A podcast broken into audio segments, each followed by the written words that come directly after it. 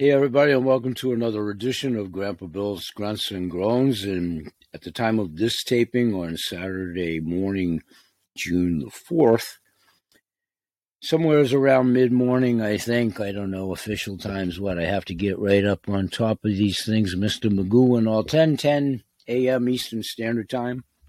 Welcome, one and all, whenever you see this, when you see it.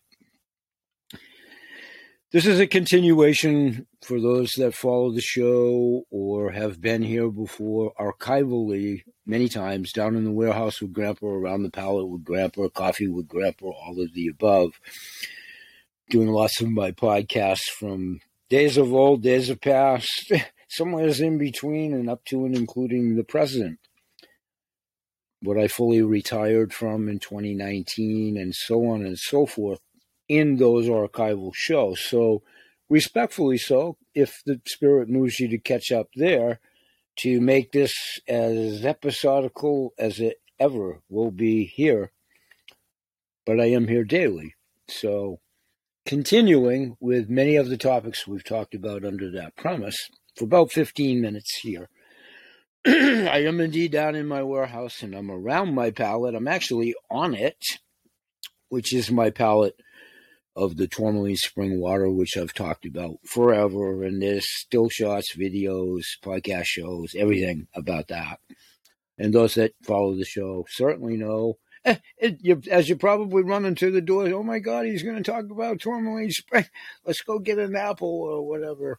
And I get that. I kid a little bit. But in any event, I can stand on the pallet. I can stand on the pallet when it's full, but even being a man of short stature, my head would go through my cellar ceiling. It's not at full capacity. I'm down to, oh, I don't know, 14 cases of the water. So the way I repositioned the water with the existing 14 cases, which is what the camera's sitting on at the moment, I'm standing on the back of the pallet so I can get positioned – with something else I've talked about in my archival shows, my homemade portable studio for crooked old men, not crooked as in Richard Nixon. I'm still not a crook, but crooked as in physical disabilities and all that kind of crazy stuff. So, welcome one and all. Thank you for your patience, your indulgence, and as always, coming here.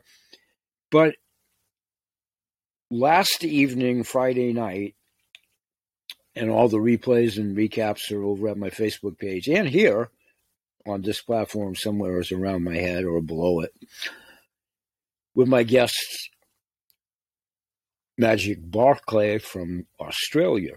And that's one of the many subjects we talked about there and continuing here. Overall health, overall health, physically, mentally, how people judge the outside and it's all about the inside. We covered a really lot of the subjects that before I had the pleasure of even meeting her, which was, I think, Tuesday with my brain of this week when we first initiated. She wanted to be on my show through Pod Pro and Pod Chaser. And Alex, if you are coming through, thank thank you. Thank you for your help and we'll see where this all goes. I'm trying to follow the proverbial bouncing ball and participate in all of that kind of crazy stuff. It's all good. It's like many of us. It's we all work within our limitations. And that's what accentuates the ultimate overall good health by just conceding a topic that we discussed, Magic and I, in last evening's episode so please do check out that episode and please spread the word as we're trying to build an audience at this new Spotify platform and show. Okay, how am I doing on the clock with Mr. Magoo glasses? Plenty of time, I promise. I'll do this in less than 15. Around in the background, again, subjects I've covered before, and I'll step aside here a little bit.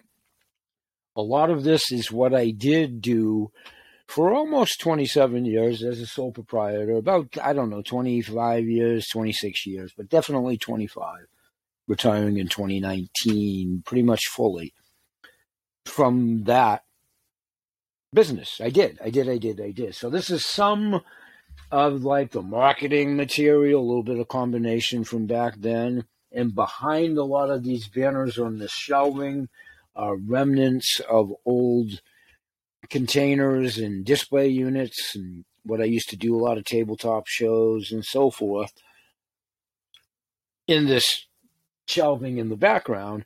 And I've been talking about storable foods a real lot for years, but really intensified over, I don't know, the last year, and even more so if you were setting the temperature on your stove. Definitely turning it up a notch because of where the world's at as it turns forward on its axis, which, again, enough said about what we do and don't do here. That's just the obvious, of course. So, being prepared in that regard, I'll try to slide over here, and I have to change my camera a bit manually, so bear with me, and we will do this. Okay, in this corner, we have weighing in at 155, goofing around, boxing analogy, goofing around. Here, as best as I can show it to you, on the top is actually kitty food for my two cats, with you know trying to do the bulk theme theory, if you will, storable foods. In this, I'm just going to tap it because it's on camera in an archival show. In this insulated, like an igloo thing to, to help you folks determine what it is, insulated kit.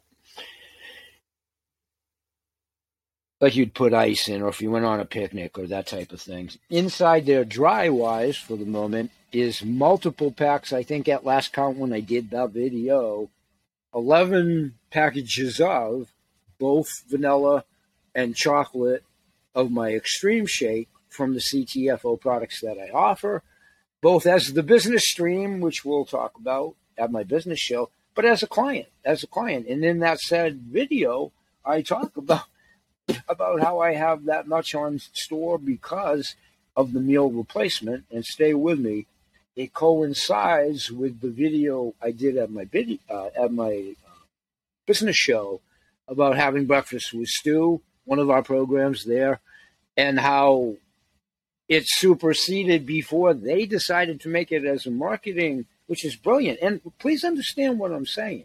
I had nothing to do with the marketing input. I'm not raising my hand saying it's all because of me. It's not that.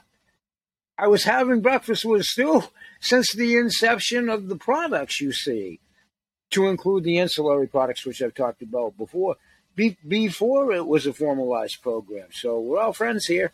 we're, all, we're all friends here and participants. Thank you. Now, having to shift my feet and the camera, thanks everybody and this camera just a little bit and trying to keep on the 15 minute clock. We're going to do it. These black buckets, I'm just going to tap them. I'll highlight them more at the shows. But those are the emergency storable food through one of my direct to the manufacturer's a la carte program. It's just like anything. If you choose to go there, great. If you choose to initiate the program for the potential of deeper discounting, great. If you don't, great if you go to them direct and just you know bypass the BH sales element of it, it's great because I'm a happy camper. You see, I'm in this to ultimately help people get the best sources to help themselves, their family, their animals, their pets.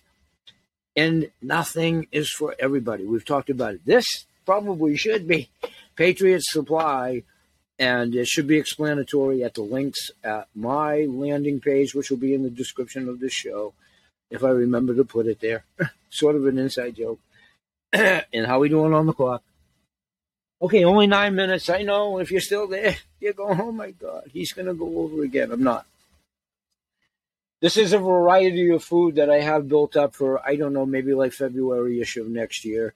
I'm having on the proverbial drawing board, and it will happen, the aforementioned palette a few moments ago you know, I'll get more and all of that, everything in its place, everything in its time. That's part of what we're talking about.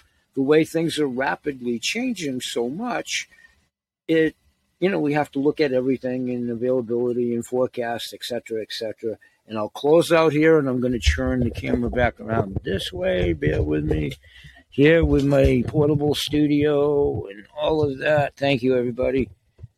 And see if I can. There's a lovely view of the other side of my room if you'd like to incorporate that in. Uh, okay, down here in the basement. Okay, quickly. In closing,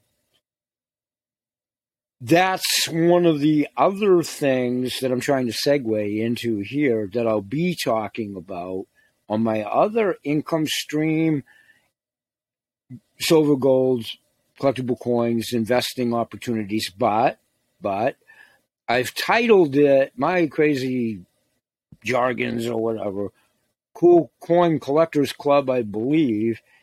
And there's a reason for that, and I'll talk about that. But really, from the side of truly potentially trying to start not a formal coin collector club or anything like that. Anybody that would be interested at that level, because I find it fascinating and I've shared my coins and I will do that again. And I'm still almost there and maybe by week's end, if we can, speaking of budgets and realigning money and all of that, I think I'm probably going to get the Lincoln coin. And if it's not now, you know, the good old song by Elvis, It's Now or Never, kind of sort of that's very true in life, but kind of sort of you have to flip the side over of the record because the flip side was pretty good rendition by Elvis too. I kid a little bit. So we'll talk about the income streams in both cases at the business show. And there's two levels on both factions. If you choose to do either, you can be a member on the CTFO as a happy wholesale shopping club member if you choose to do so. And we obviously highly encourage that. And we're broaching a million, we're not there yet. We're broaching a million people signing up. I, I lost the count, really seriously. You'd have to go to the corporate meetings that are open and invites and training if you so want to bark up that tree and have an interest and so forth. We'll talk about that at the show. And you can partake in a very great opportunity of a business opportunity because of the things that that offers exclusivity of the product, exclusivity of the technology, the pay matrix, a faction of it, uh, actually being copyrighted. How am I doing on the clock? Three minutes or less, I promised. The proverbial bouncing ball playing my tennis match, if you will, jumping over to the investing. If it's just sharing the histrionics of the coins, and then if somebody comes in under the standard membership, that's awesome that that's awesome. I chose of my own volition to go to the full membership, which allows me to have the potentiality of doing it as an income stream. So I'm looking for help and word of mouth advertising and anybody that might be interested in something like that.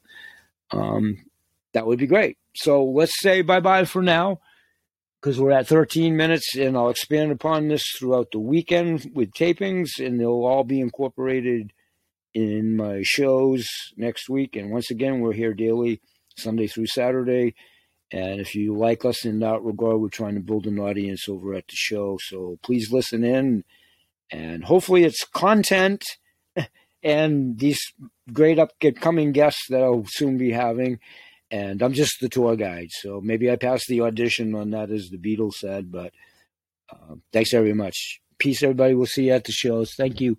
Enjoy your weekend or whatever. Peace.